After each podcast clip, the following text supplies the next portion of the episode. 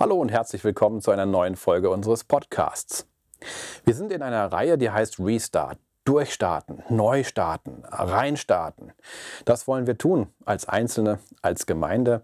Und vielleicht bist du ja auch schon mittendrin in deinem persönlichen Restart.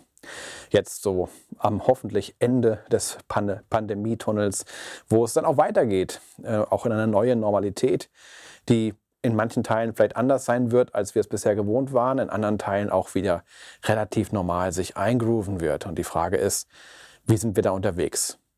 Und ich habe letztens gesprochen über die Macht der Gewohnheit oder gute Gewohnheiten. Heute möchte ich nochmal einen Schritt weitergehen.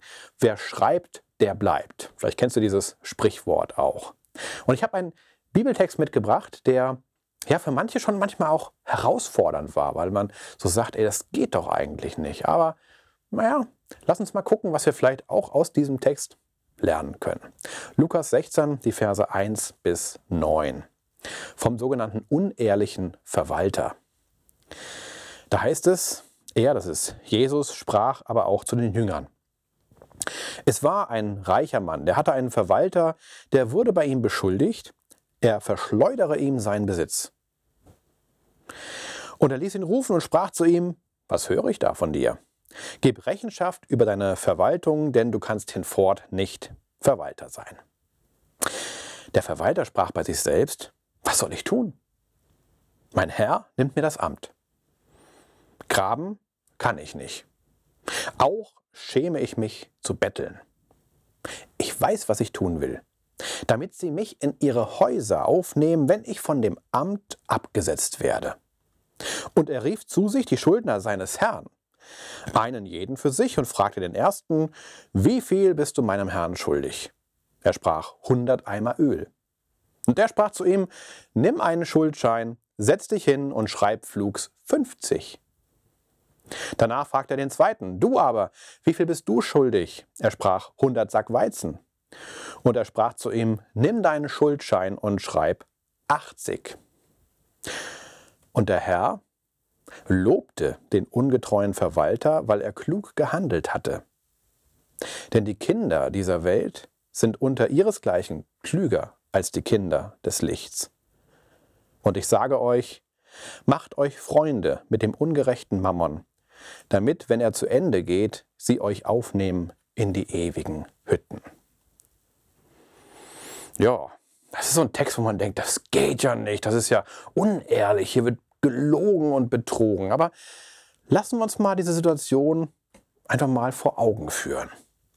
Da ist ein Verwalter und seine Aufgabe ist es, ja, den Besitz seines Herrn zu verwalten. Logisch. Der soll es natürlich auch gut machen. Und irgendwie kommt dem Herrn zu, Orden, zu Ohren, der geht damit nicht gut um mit meinem Besitz. Woher auch immer, vielleicht ist es auch nur ein Gerücht. Aber es führt dazu, dass er eben entlassen werden soll. Und er merkt halt, ich habe jetzt nichts mehr, ich kann nichts tun. Ich, ich, pff, was soll ich machen? Ich bin am Ende. Ich habe keine, keine Rücklagen. Ich ja, stehe blöd da. Er äußert sich interessanterweise überhaupt nicht zu dem Sachverhalt. Stimmt, ich habe betrogen. Nee. Ähm, vielleicht hat er auch gar nicht betrogen. Das spielt aber in dem Moment keine Rolle. Die Frage ist jetzt, was er tut. Er sagt, was kann ich tun? Betteln will ich nicht, graben, irgendwie rumbuddeln, keine Ahnung, irgendwie ein Baugewerbe oder so, will ich auch nicht. Ich möchte gern ein gutes, ordentliches Leben führen. Wie kann ich das machen? Und da fällt ihm ein, noch ist er ja Verwalter. Noch kann er Dinge tun. Er hat die Autorität, die Vollmacht. Und dann geht er hin zu den Schuldnern seines Herrn und er lässt ihnen Schulden. Dadurch steigt sein Ansehen bei ihnen. Sie werden dann zu ihm kommen und sagen, hey, du hast uns geholfen, jetzt können wir dir helfen. Eine Hand wäscht die andere. Und auch wenn es schwer zu verstehen ist, wenn hier heißt, macht euch Freunde mit dem ungerechten Mammon, die Idee, die Jesus hier auch lobt, ist, das war kluges Handeln, umsichtig, vorausschauend. Und er sagt zweimal, schreib auf, mach so und es steht. Deswegen heißt mein Input, wer schreibt, der bleibt. Damit meine ich nicht, dass wir ungerecht sein sollen. Damit meine ich nicht, dass wir betrügen sollen. Aber ich glaube, es ist etwas daran, dass wenn wir Dinge festhalten wollen, damit wir uns auch in Zukunft noch daran erinnern, damit wir es regelmäßig vor Augen haben, dass es gut ist, die Dinge aufzuschreiben. Da kann man sie sich merken, man kann sie abheften, man kann irgendwann nochmal drauf gucken. Man hat es irgendwie bewahrt. Das machen Menschen übrigens schon eigentlich seit jeher. Irgendwie malen oder schreiben gehört einfach dazu. Das ist schon interessant. Wir halten fest, was uns wichtig ist. Was ist dir wichtig? Was hältst du fest? Was schreibst du auf, wo du sagst, Mensch, ja, das ist so wichtig, das möchte ich nicht, das will ich nicht vergessen. Das möchte ich mir immer vor Augen halten oder vor Augen führen können. Für welchen Moment auch immer. Und ich möchte dich ermutigen, gerade in diesem Restart, wenn es neu daran geht, vielleicht auch Dinge anders zu machen oder Dinge, die du vor einigen Jahren gerne gemacht hast, vielleicht ja, wieder einzuüben, das auch schreibend zu begleiten. Ich merke, mir hilft das. Zum Beispiel schreibe ich hin und wieder Tagebuch und reflektiere mich und frage mich, okay, jetzt nicht jeden Tag, aber schon recht regelmäßig. Was ist gut gelaufen? Was ärgert mich gerade? Wie geht's mir? So. Und ich finde es total spannend. Meine Tagebuch-App, die zeigt mir manchmal auch an, was ich vor, an dem gleichen Tag vor ein, zwei oder drei Jahren geschrieben habe. Ist ganz witzig, dann zu gucken, ach stimmt eigentlich, das ist, das ist ja interessant, dass ich da an ähnlichen Fragen vielleicht dran war oder dass ich da inzwischen weiter bin, dass ich Dinge gelernt habe, dass ich merke, es geht weiter. Oder, das ist auch nicht sehr populär, aber wenn du merkst, Mensch, finanziell klappt das hinten und vorne nicht, ein ganz wichtiger Punkt ist, schreib einfach mal für zwei, drei Monate alles auf, was du ausgibst, um dir einen Überblick zu verschaffen, wo das Geld eigentlich hingeht. Manche Leute, die das tun, sagen, oh, das ist mir zu viel Arbeit. Andere sagen, ähm, ich war entsetzt, als ich gelesen habe, schwarz auf weiß, wo es alles hinging.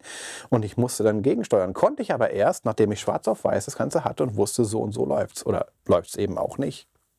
Oder, ja, das Thema habe ich letztes Mal schon genannt. Ja, wenn ich jetzt zum Beispiel abnehmen will, dann gehe ich jeden Tag auf die Waage. Und ich habe so eine Waage, die mir auch noch gleich an meine App das Ganze schickt und äh, nicht nur sagt, wie schwer ich bin, sondern auch wie viel ja, Körperfett und Muskelmasse und andere Dinge man hat. Das ist dann schon ein bisschen hart, diese Wahrheit manchmal zu sehen, aber es hilft ungemein, wenn du in eine bestimmte Richtung unterwegs sein willst, dass du diese Art der regelmäßigen Kontrolle hast und es dokumentierst, aufschreibst, einfach auch sagen kannst, hier ist es schwarz auf weiß.